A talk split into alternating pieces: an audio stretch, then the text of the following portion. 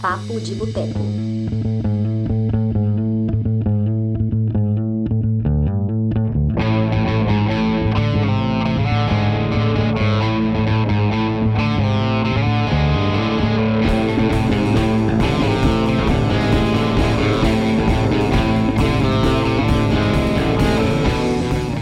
Olá, você, você aí mesmo que está acompanhando essa transmissão, seja pelo YouTube, seja pelo Spotify. Você está aqui comigo e muito bem acompanhado dela também, Graciela Paciência.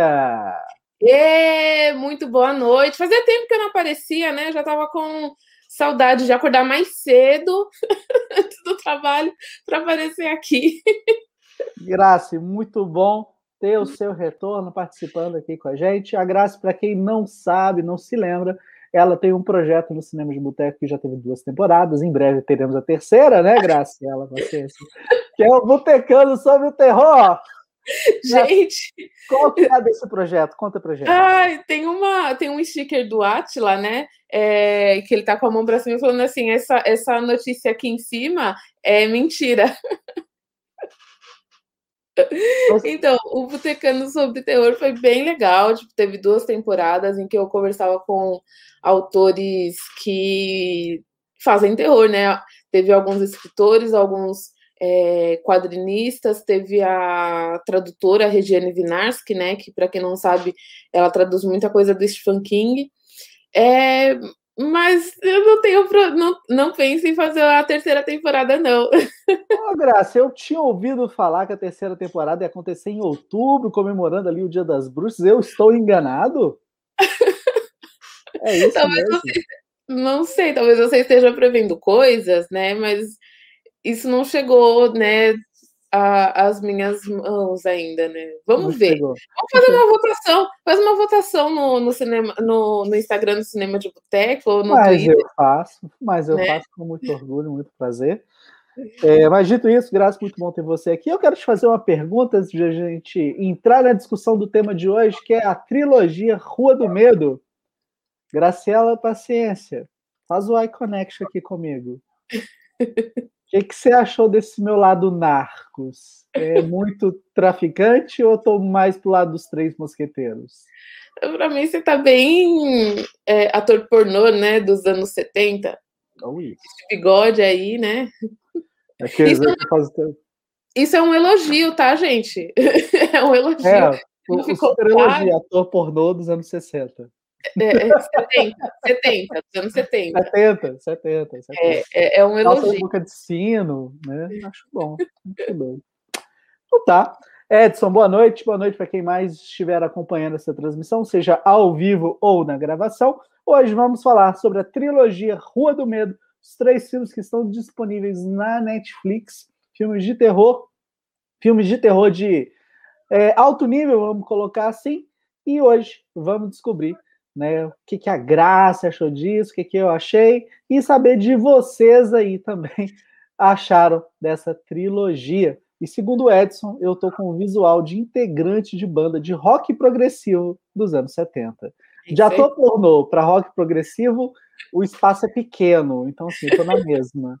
Né? O Edson, se eu não me engano, ele acompanhava o, o Botecando sobre Terror, né? Eu Posso, posso Acompanhava, cara. Ele acompanhava, assim. Exatamente. Grace, é, me fala um pouquinho sobre esse projeto. Como que você descobriu o Fear Street, o trabalho do R.L. Stein? Como que chegou isso para você? É, o R.L. Stein eu já, já conhecia, né, da época do Goosebumps, que foi uma série que eu curti bastante, né? Eu acho que o pessoal que tem a nossa idade pode se lembrar melhor da série, os mais novinhos podem se lembrar melhor do, dos filmes, né? Que tem os filmes que são mais, mais recentes, com o Jack Black. Mas nos anos 90, se você foi criança, né, entregando aqui a nossa idade, que a gente passou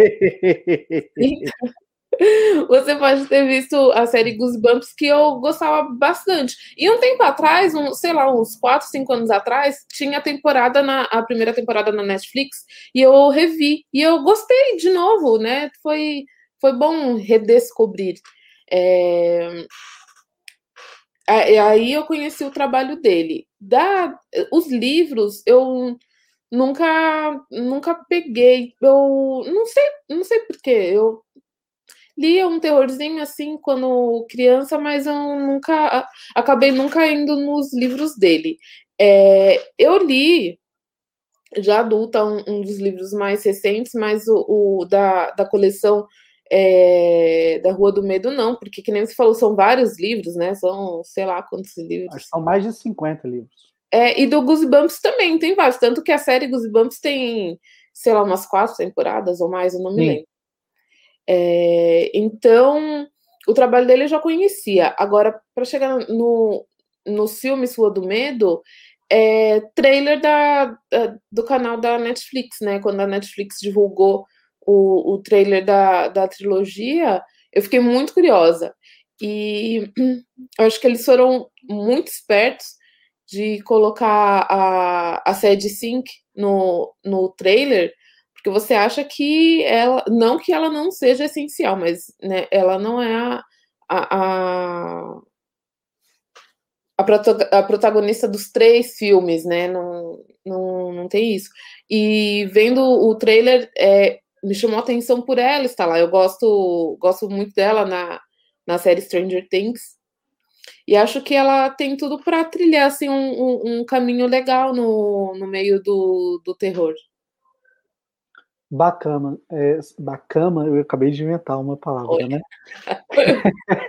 eu não fiz diferente, não. Também fiquei sabendo desse projeto é, por conta da, dos teasers né, da Netflix, mais precisamente por conta do Vem Aí da Netflix, lá dentro da plataforma mesmo.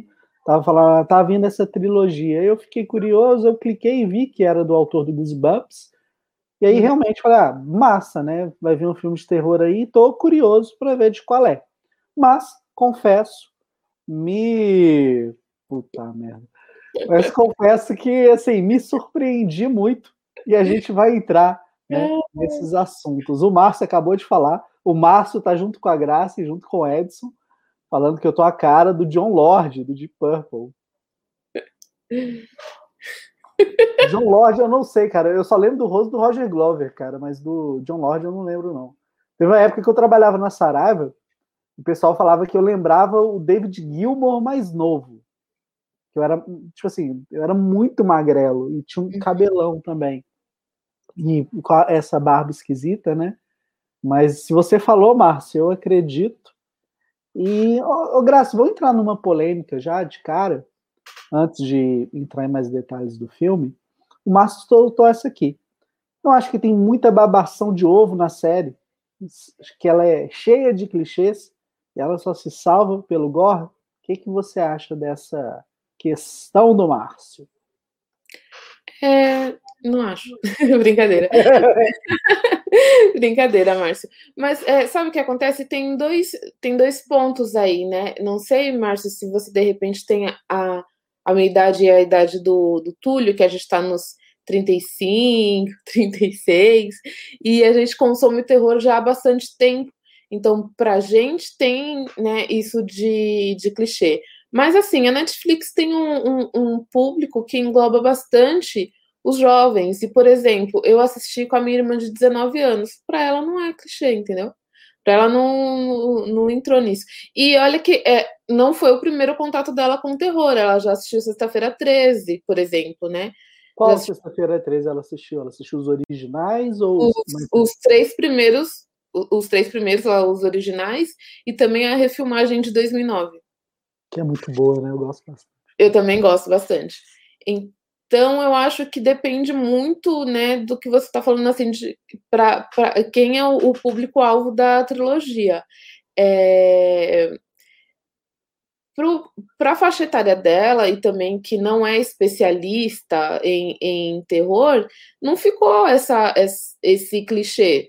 Talvez para gente que conheça mais, fica mais, é, fica, pode ficar caracterizar, mas como uma homenagem, principalmente o segundo, né, que foca bastante ali nos slashers, mas eu não achei não que tem essa essa babação de ovo, porque eu acho que para muita gente é uma novidade. Então, se é, ele não tenta ser revolucionário. A, a trilogia não tenta ser, é, revolucionar nada, né? Então eu acho que está dentro do, do esperado, porque boa parte do público, né, não, não, não tem essa familiaridade.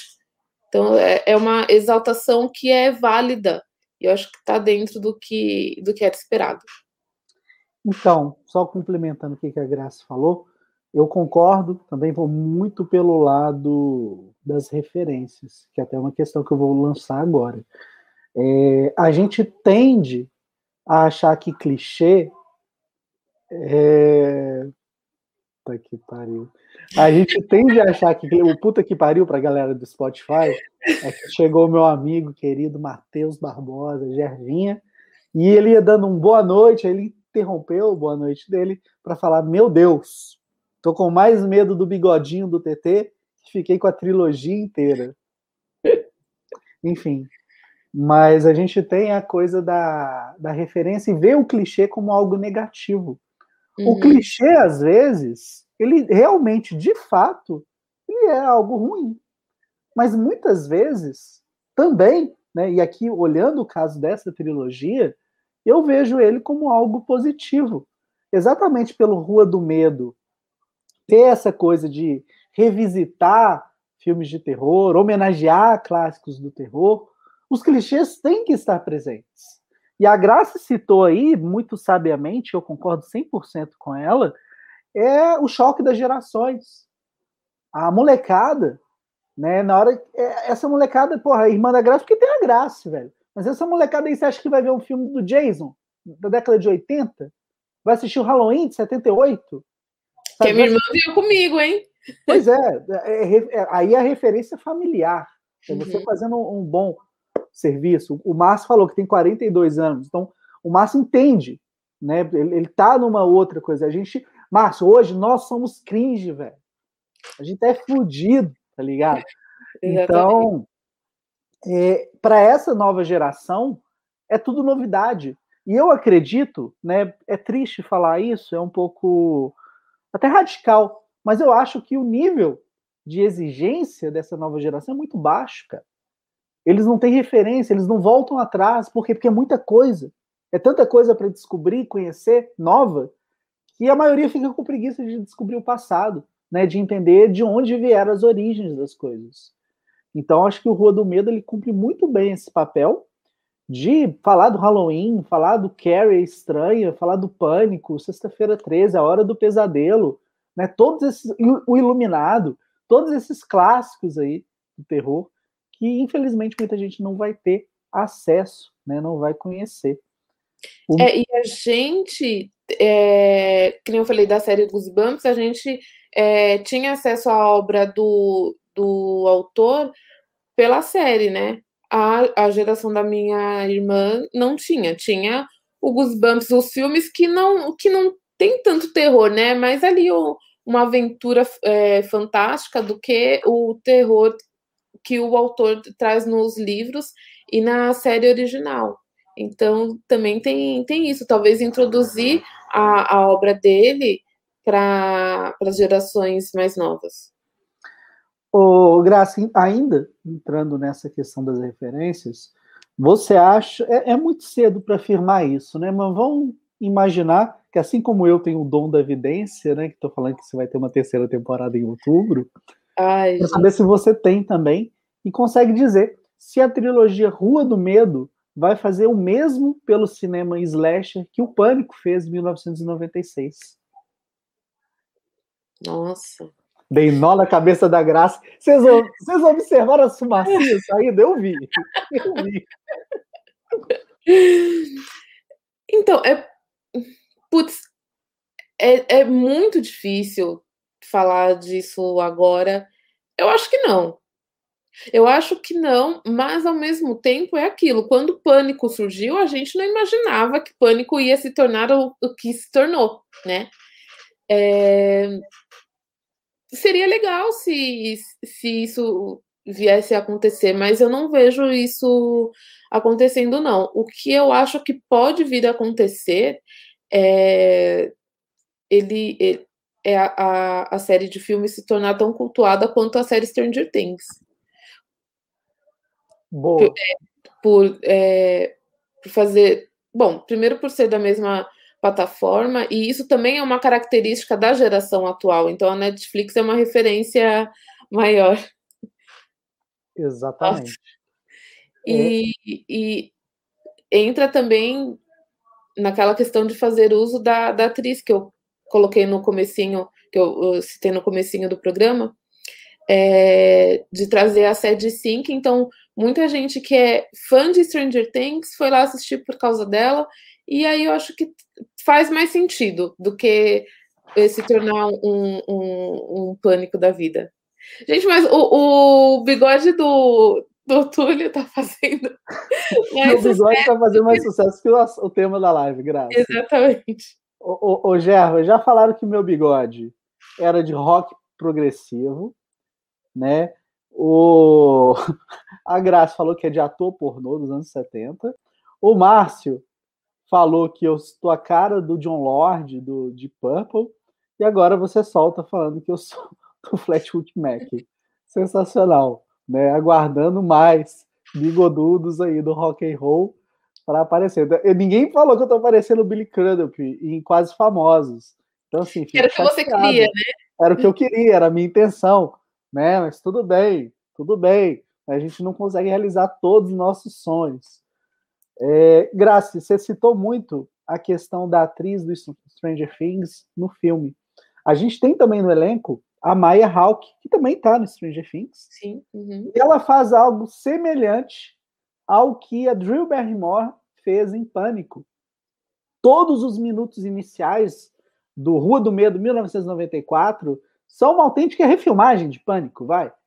É, a questão da, do slow motion, a questão é, dos ângulos, né, das mortes, da forma que acontece, e principalmente, você coloca a Maya Hawke, que junto né, da, da Cid é provavelmente o nome do elenco mais conhecido, né? E você mata ela no começo do filme. É, essa é uma referência que, na hora que o filme começa assim, acho que até o Márcio, né, que tem as críticas dele com o filme, é, naquele momento a gente eleva o, o, o, a, a, expectativa. Que a trilha sonora anos 90, beleza. E aquela sequência, bicho, toda a introdução, para mim foi o auge do filme e me deixou tão encantado que eu tive muita dificuldade em separar, né, o, o meu tesão pela trilha sonora, pelas referências ao pânico, da qualidade geral do filme, que eu considerava ele, o primeiro, melhor que o segundo, né, o 1978. O que, que você acha dessa introdução, Grace? Nossa, eu, eu, eu, eu amei a introdução e. Gente, o bigode do Túlio. Eu amei a introdução e, e é aquilo também que a gente estava falando sobre pegar referência e identificar, porque quem, quem viveu, entre aspas, né, a trilogia Pânico e é fã, pega isso, né?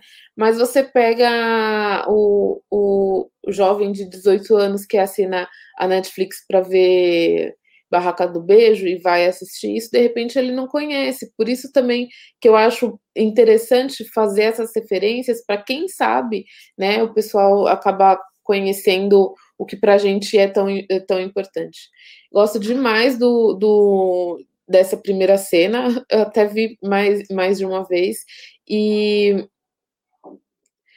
sim, tem isso de que ela, ela é o, o, o nome mais, mais famoso eu não, não tinha me ligado nisso, né? E eu fiquei surpresa por, por esse papel ser, ser o dela. Eu pensei que de repente ela fosse escalada para ter um papel maior, mas não, ela é exatamente o, o que a Drew Barrymore fez no, no Pânico. E eu achei que ficou muito bem executado, assim, no, tipo, não tentaram, como posso dizer, remendar né? Então, aquela é a participação dela e ponto. Não, não, não tem que, que voltar aquilo, que é o que acontece no pânico também, né? Tipo, tem a, a primeira morte da personagem da Drew Barrymore e não fazem daquilo, é, tipo, não tiram é, pelo de, de ovo, ninguém vai atrás disso nas sequências, né, no, nem no segundo e nem no terceiro. Ela era mais uma que estava ali na, na, na lista do, do assassino e se fudeu, ponto. Não, não tinha nenhum mistério ao redor disso, né, então aconteceu a mesma coisa comigo é, de, de assistir. Não, não fui morta atendendo o telefone, mas de assistir essa cena e a expectativa aumentar. Nossa, quando eu vi isso, eu falei, meu Deus do céu. E aí eu me pergunto. Será, eh, como eu não li os livros, eu não sei, mas será que nos livros tem algo é, referente a isso? Se alguém leu algum dos livros e quiser comentar aí, gente, faça essa, essa gentileza, né? Porque eu não, não, não li nenhum dos livros da, dessa série. Ó, Karen, boa noite, seja bem-vinda, né? A Karen foi mais uma que riu do meu bigode. O Márcio mandou uma outra pergunta. É, vamos continuar nessa questão, porque a pergunta do Márcio, eu queria avançar, né, para falar um pouco mais dos filmes, mas acho que essa pergunta do Márcio, ela conclui aqui essa parte né, da nossa conversa. É, se as três partes fossem só com referências a filmes mais recentes, como A Bruxa, Hereditário, Midsommar. Você acha que faria sucesso ou fracassaria? Graça. Gleidson, boa noite.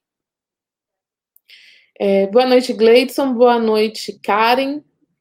Fofíssima, linda. É... Bom, talvez um meio termo, né? Eu não acho que teria fracassado, mas apesar de ter citado que a gente pode não ser o público-alvo, é, o fato da, de pessoas mais velhas estarem curtindo a trilogia, com certeza dá alavanca, né? E se fosse só os mais recentes, eu não acho que fracassaria, não, mas talvez não, não teria dado tanto tesão nos, nos, nos cringe. é um bom ponto. Tá. Então, dito isso, né, entrando aqui agora na segunda parte da nossa conversa, eu quero saber. Eu te perguntei qual filme você gostou mais, não, né? Eu perguntei só fora. É. Então me fala, qual filme você gostou mais e qual você gostou menos? E explica aí o porquê. o, o que eu gostei mais é, é, é bem fácil. O que eu gostei mais é bem fácil é o, o 1978. É, por tudo, assim, eu acho não só pelas referências, mas acho que ele desenvolve bem, ele caminha muito bem. É, agora, o que eu menos gostei foi mais difícil para eu definir, mas eu, eu acho que o, o terceiro, o terceiro foi o que eu menos gostei. Não é que eu não tenha gostado, mas só para colocar um ranking, esse acho que o terceiro foi o que eu menos gostei. É, talvez porque tá dando eco aí, é impressão minha?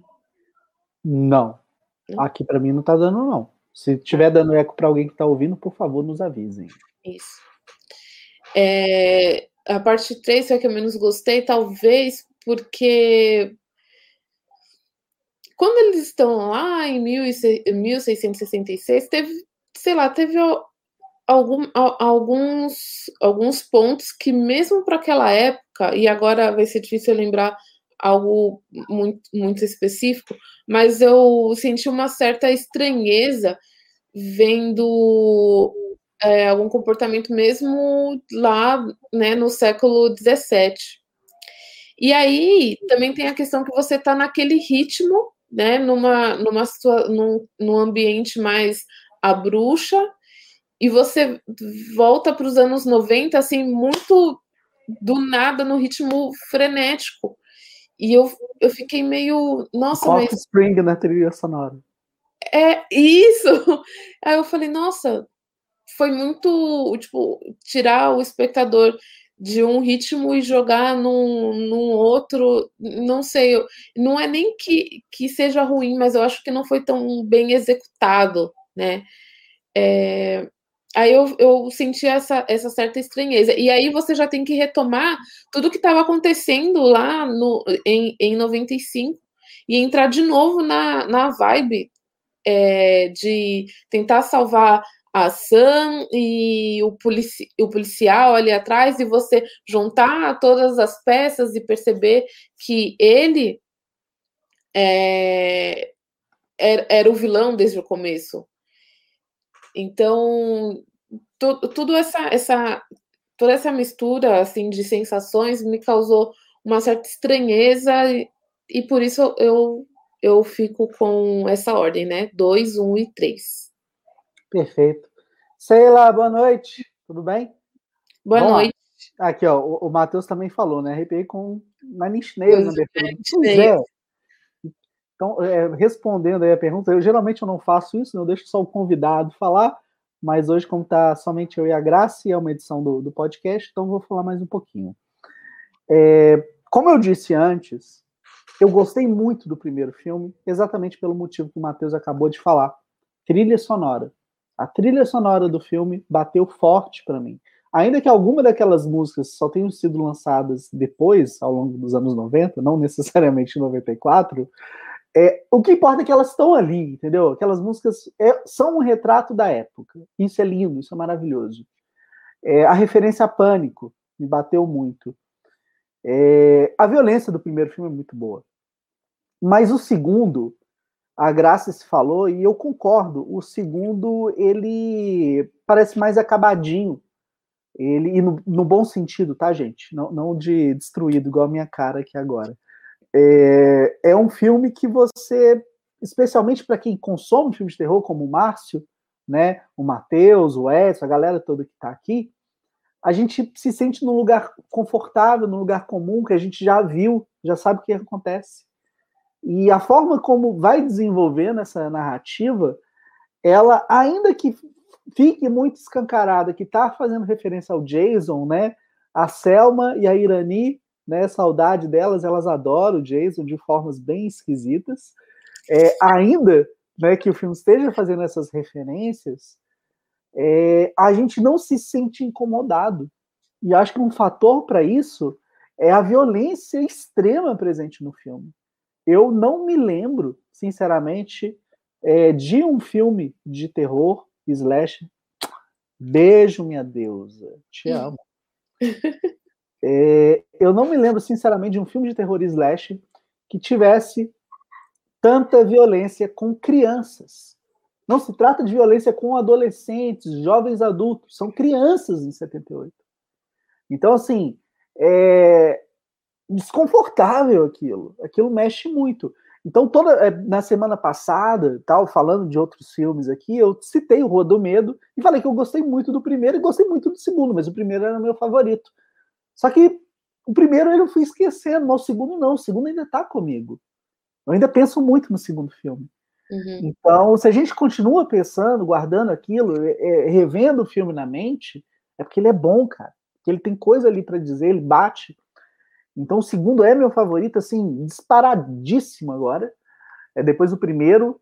E, cara, tem um abismo, aí tem o terceiro. E por que, que eu digo que tem um abismo? Não é que o filme é ruim, tá, gente? Mas o terceiro filme, ele evoca na gente o sentimento da bruxa que o Márcio citou. Então, a gente viu o primeiro, viu o segundo filme, sabe que tem coisa de bruxaria ali presente, então a gente fica na expectativa. E aí é muito pessoal o que eu vou falar, exatamente porque a gente está falando de expectativas. Expectativas diz respeito a você. Né? Outras pessoas podem corresponder à mesma expectativa que você, mas é algo pessoal.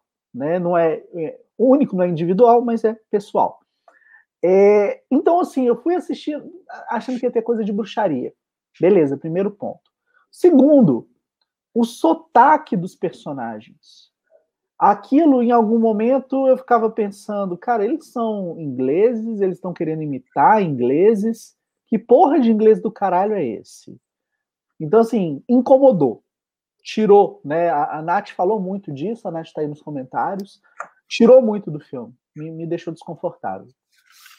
Depois, e eu acho que é até paia, né? Porque, porra, é um tema tão importante mas agora, em 2021, 2020, a gente teve muito filme falando sobre a questão de assédio, abuso, violência contra a mulher.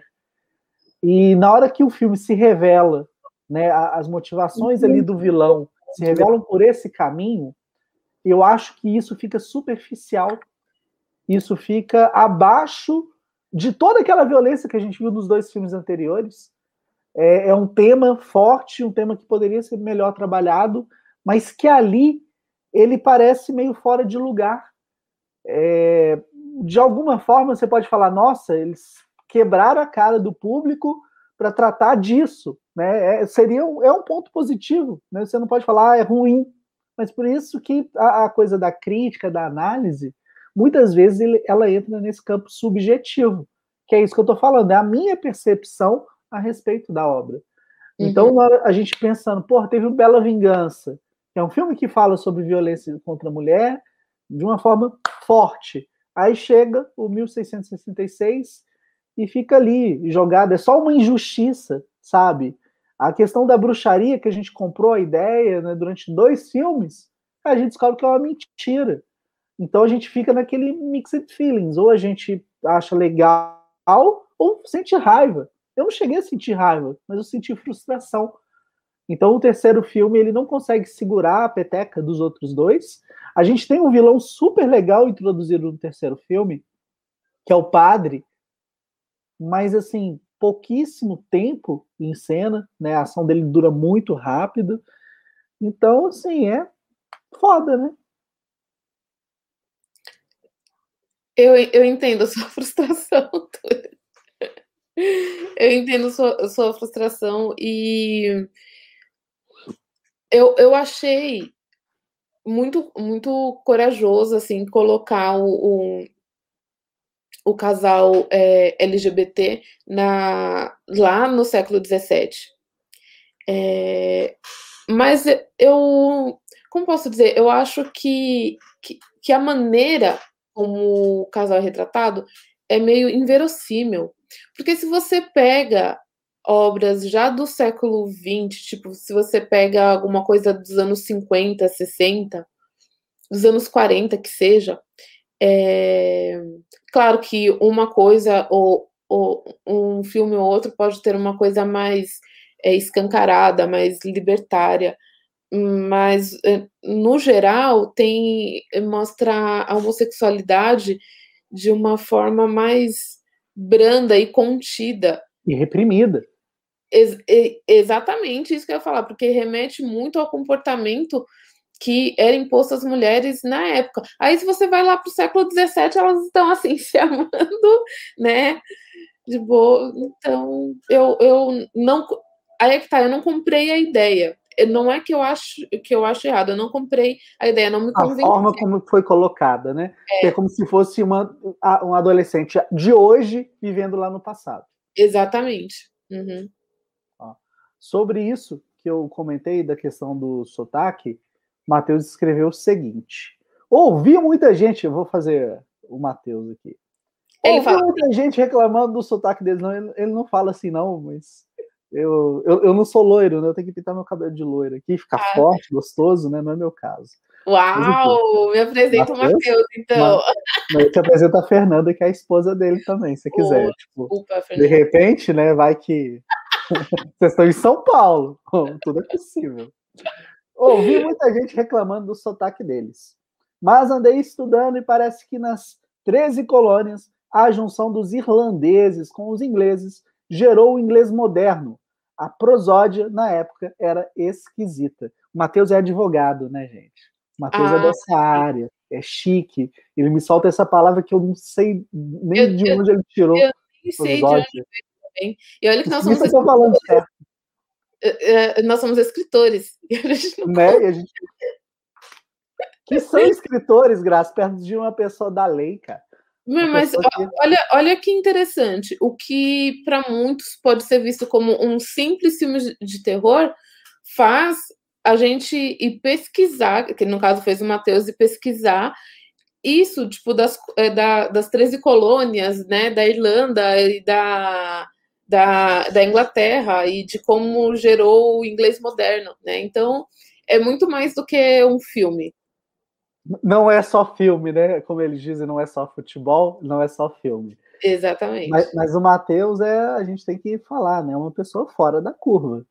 né? Então não é base de comparação. Ah. Acho que a maioria das pessoas não faria isso que o Matheus fez. É, eu não fiz. Eu também não, eu, eu só reclamei. Quer dizer, crítico de cinema é fácil, né? Vai lá, reclama, aí chega o Matheus, vai lá e pesquisa e fala. É difícil, cara, desmoralizou a gente. Vou deletar o comentário do Matheus pra gente ficar bem na fita de novo. Ou então convida ele pro próximo, né? Pra ele... Cara, o Matheus já participou aqui, se eu não me engano, duas ou três vezes. Uma vez foi na narração daquela história que a gente escreveu, A Maldição das Cinco Caipirinhas. Sei. Foi foda. Teve o um dia que ele participou do Cinderela Baiana, que a gente estava bebendo a cada vez que a Carla Pérez dançava. Eu desisti depois da segunda dose, porque a cachaça que eu tava aqui era muito ruim. Não dei conta. O Matheus foi até o final. O Matheus, a gente ficou preocupado com ele, né? Que ele desapareceu, assim, ele começava a falar umas coisas aleatórias. Eu falei, nossa, o Matheus vai morrer, velho. Olha o que, eu fiz, né? velho. É, tipo, exatamente, exatamente. É, e, e teve, acho que, a, a transmissão do quarto, que ele participou também, eu acho. E no filme Host tem isso também, né? Tem duas pessoas que eles entram num acordo e falam assim: ah, sempre que ela usar tal termo, a gente toma um gole de, de, de alguma bebida alcoólica. Tem isso no Host também? Sério? Tem, tem. Eles falam. No, é o cara que, tipo, o cara sai da conexão porque a namorada aparece lá e tira ele. E o, ah, uma das ah, meninas. É dentro do. É, sim, sim, sim, sim. É, é o negócio que os personagens fazem ali dentro da narrativa. Eu achei que o pessoal, a gente como espectador, tinha um grupo fazendo algum jogo desse porque tinha alguma repetição. Não, né? não, não. não é dentro do, do filme. Do, é. do rosto. Mas vamos voltar para a Rua do Medo, como sugeriu é, já o Matheus. Tomamos aqui, é assim que as coisas acontecem aqui. Graça, me conta, Oi. Qual dos vilões apresentados nos filmes você gostou mais? Ah, eu tinha esquecido o nome dele. É Tommy. Thomas. Tommy, Tommy, ou Thomas? Ah, vai ser Tommy. O programa é nosso, a gente come do jeito que ele quiser. É, é a gente comentou antes de começar aqui o, o programa, mas o, o Tommy, eu gosto de como ele é introduzido, né? Porque ele era um, um adolescente dentro do que era considerado responsável, né? Porque ele ajudava a tomar conta dos mais novos, no, estava num relacionamento sério assim com a com a Cindy e mas ele já tinha o destino traçado, né? Então quando a, a enfermeira surta, ela fala que de alguma maneira ele vai morrer naquele dia. É, e aí, como ele se, trans, como ele se transforma no, no, assassino e como aos poucos ele acaba. Olha o, o Túlio bebendo, gente. Eu já. Quarta-feira. Era água, velho. é o que você disse. e como aos poucos ele acaba se transformando no, no Jason, praticamente, né? E quando a, a, a Zig coloca o, o saco na, na cabeça dele, e como ele aparece de maneira assustadora lá logo no, no, no, primeiro, que é ele correndo com o machado. Foi o que me deu mais medo de, nossa, disparado. E, e eu achei legal justamente isso. Tipo, no primeiro a gente vê apenas como um, um garoto que vai atrás dos outros para matar com o machado, e no segundo, não, mostra como ele chegou lá. Mostra a transformação dele. Então, esse é o, é o que eu mais curti. Eu e gostei. Você? Eu gostei dele também, acho que é o meu favorito. Eu citei o Pastor, né, do 1666, que eu gostei bastante. Eu fiquei curiosíssimo com o que usa uma máscara branca, que aparece no final do 1666.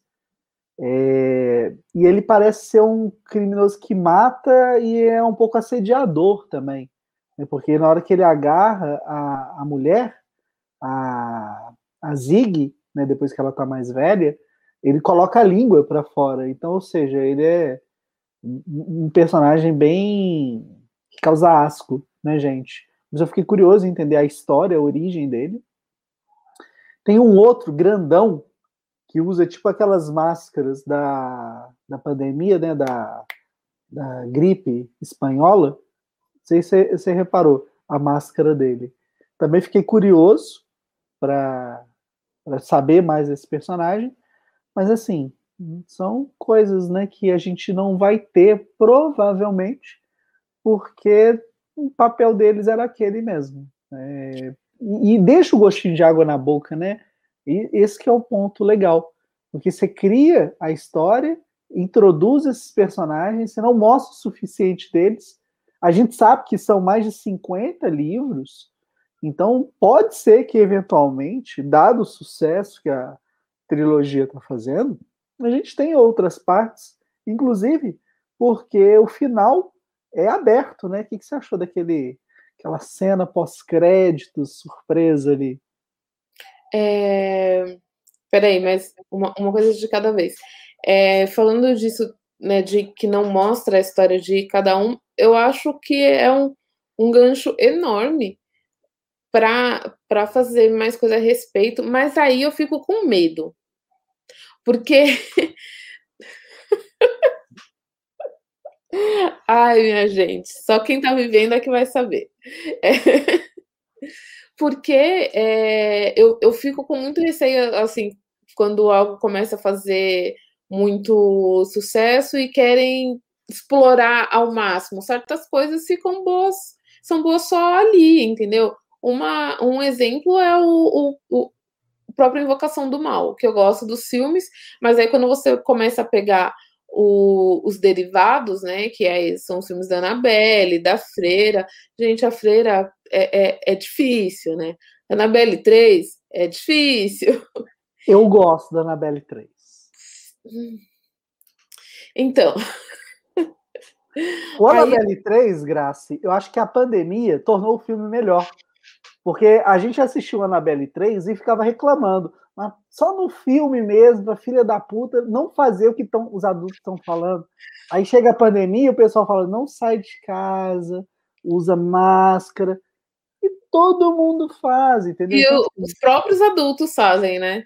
Exatamente. Inclusive, eles acreditam em estranhos do WhatsApp, mas é, a gente cresceu ouvindo eles falando para não acreditar e não conversar com estranhos, né? Mas tudo bem. É. Então, é, eu, as, é, seria interessante ter, ter alguma coisa sobre a, a, origem dele, tanto que o Márcio perguntou aqui, mas se tiver continuação, como vai ser é, outras décadas? Eu acho que seria uma coisa meio que, não necessariamente uma continuação, mas um filme que, que vai mostrar a origem de alguns deles. Mas eu não sei se eu, se eu quero, porque eu não sei se seria tão bacana como, como a trilogia. É, e qual foi a outra pergunta que você me fez? É da cena pós-créditos. Aí já entrando em campo de spoiler, tá, gente? Do terceiro, agora eu não, não lembro. Qual? Era tipo, alguém pegou o livro. O livro ficou jogado lá, né, na, na caverna do dragão. Aí alguém foi lá, apareceu, esticou a mão e pegou o livro. Sim. Que dá margem para continuação. Aí não seria o filme de referência, como eu falei, né? Dá margem para continuação. Eu, eu não ficaria surpresa se, se tivesse. E pior Nem que se sair, o pior que se sair a gente vai assistir, né? Mesmo achando Óbvio. que vai a gente é muito trouxa. A gente, a gente já tá pagando a Netflix, Grace. O filme tá lá de graça, é só clicar e assistir. Por que a gente é, não vai assistir? É diferente. O é assinar a Netflix. Esse é, é, é, diferente da Disney, que você assina e eles ainda querem cobrar 70 pau pra assistir Cruella. Então, o Cruella, né? Acho que ele poderia render um programa. Eu acho que eu vou chamar ou a Grace ou a Karen, porque elas não gostaram do filme e eu quero aproveitar e fazer uma pergunta, até comparando mesmo com Rua do Medo. É, você acha que em algum momento Rua do Medo, um e o dois, né, especialmente, eles usam as músicas é, da forma negativa que você apontou em Cruella? Não. Eu não acho. E, isso é uma pessoa curta e grossa, né? A gente faz a pergunta rebuscada, a gente enrola para chegar lá nos finalmente. A Graciela vai lá e simplesmente responde com um não. Não, porque eu, eu acredito que na trilogia, é, na trilogia Rua do Medo, ficou muito bem inserida nos, nos três filmes, né? O, meu problema com o terceiro não é que quando eles voltam para os anos 90 é, Talk of Spring, eu acho que é o ritmo frenético da, da ação, né? Talvez a, a trilha sonora naquele momento tenha sido assim o, o que pontuou, a cereja do, do bolo, mas não, não tem um problema com a, a trilha sonora. Já no, no, Cruella, a trilha sonora é fantástica, mas mal porém mal executada. Né? Então não. A gente pode fazer. É... Nossa, pode fazer esse programa, isso pode soar de uma maneira. Muito... É, pode ter vários sentidos. Lembra do bigode, ator pornô nos 70, rock é... progressivo. Exato. se fala quando você é. diz vamos fazer programa. É, vamos fazer aqui o, o, o, podcast sobre o filme. Está melhor assim, né? É. E o é, Matheus eu... fez duas observações aqui, né? Ele fala que Rua do Medo pode se tornar um American Horror Story filme séries. Não duvido. Tipo, continuar que o Bill terminou bom, nada de continuar com a vingança da filha da assassina. Exato, acabou ali, entendeu? Acabou ali. Mas. Tá, eu... Ah, continua. Mas é, eu, eu acho que tem dois pontos aí que, que são cruciais. Uma é que quando o, o Tarantino lançou que o Bill ele já era Tarantino, então ele tem a liberdade de falar para o estúdio, de virar e falar não, não vou fazer e ponto. E o estúdio, né, não não pode fazer nada a respeito. E qual era o, o, o outro ponto? Do American Horror Story? Não, é, não, não, tipo, do que o Bill não, eu falei que dois pontos. Um era, era o próprio Tarantino e o, o outro, eu não lembro qual era o outro ponto, não. Olha que eu nem fumo maconha, gente. Mas, então, é, sobre isso, né? Ah, não vai ter um terceiro Kill Bill. A gente está aqui, está falando agora. Se o Tarantino amanhã anuncia que vai fazer esse filme, a gente, cara, a gente pode destruir de falar que não, não precisa. A gente vai ver, entendeu? Então, assim, é, é uma indústria, uma indústria cruel, que é uma indústria que faz a gente morder a língua, sabe, o tempo inteiro. É, eu não penso assim como você e como o Matheus. Eu já aceito que eu sou um pato mesmo, e se tiver o filme eu vou assistir. Então eu prefiro não quebrar a cara, falar essas coisas, depois ter que me retratar. Mas no caso do Kill Bill, é, se o Tarantino estiver envolvido ou não, se for baseado só numa história, né, numa concepção de história, não um roteiro dele, mas enfim. A existência de um Kill Bill 3 aí no futuro, é, para mim ia gerar algo muito curioso, porque é, tá a deixa de um filme que a gente viu ali em 2004, sabe, 2005, e a gente tá vendo agora a vingança de uma daquelas personagens, sabe? Eu acho que ia ser do caralho, sendo muito sincero. Ah, não sei. Eu, eu entendo quando eu entendo e concordo quando você fala, né, que é uma indústria que é cruel, porque realmente vem continuações décadas depois. Tá aí o Top Gun 2 que tá para sair? Matrix né? 4. Exatamente.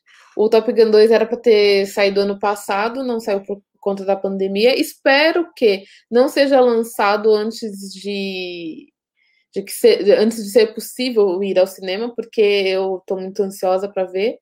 Teve o Tron, o legado, foi lançado, sei lá, mais de 20 anos depois do primeiro.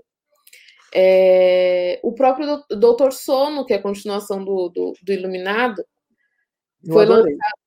Eu também adorei. Foi lançado, sei lá, 40 anos depois do primeiro, alguma coisa assim.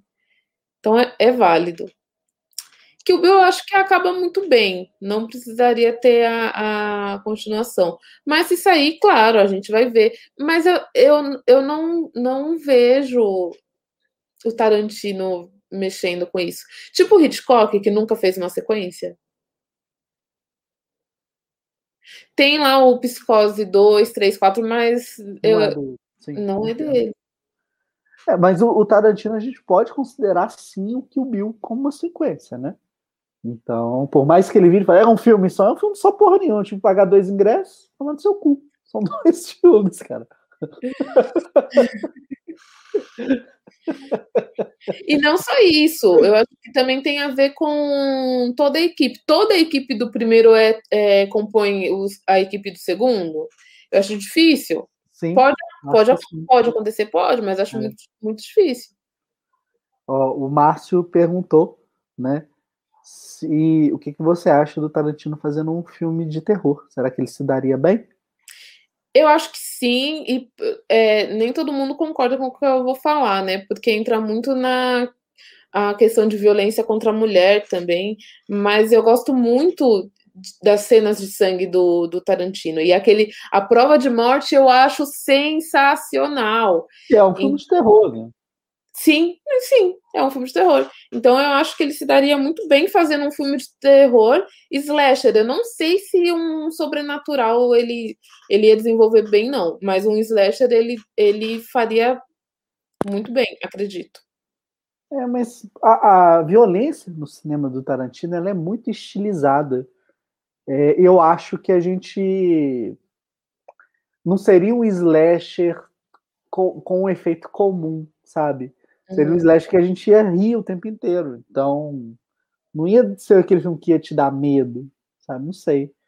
Acho que o Tarantino, ele criou essa identidade que, por melhor que seja, eu acho que na hora da gente pensar, ah, vamos colocar ele num filme de terror, eu acho que isso poderia ir contra ele, mais do que a favor.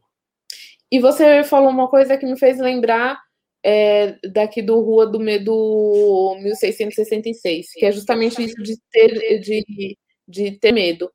A minha expectativa com o terceiro era justamente de sentir medo, né? Mas aquilo que você apontou, ele mostra a injustiça que aconteceu ali, então ele não, não provocou isso em mim. Talvez por isso, né, não não tenha sido o meu preferido e também isso pode ter contribuído para a estranheza que eu senti, como eu, eu mencionei. É... E eu acho que a gente ficou muito apegado ao filme A Bruxa, né? Mas o trailer. Não tem como! Porra! Eu... o trailer entrega aquilo, toda, toda a vibe de A Bruxa. Enfim, foi isso. Não, os dois filmes entregam isso, porque os dois filmes falam Sarafia é a bruxa, Sarafia é a bruxa. Aí chega lá, ah, bruxa porra nenhuma. Caraca. Vacilo.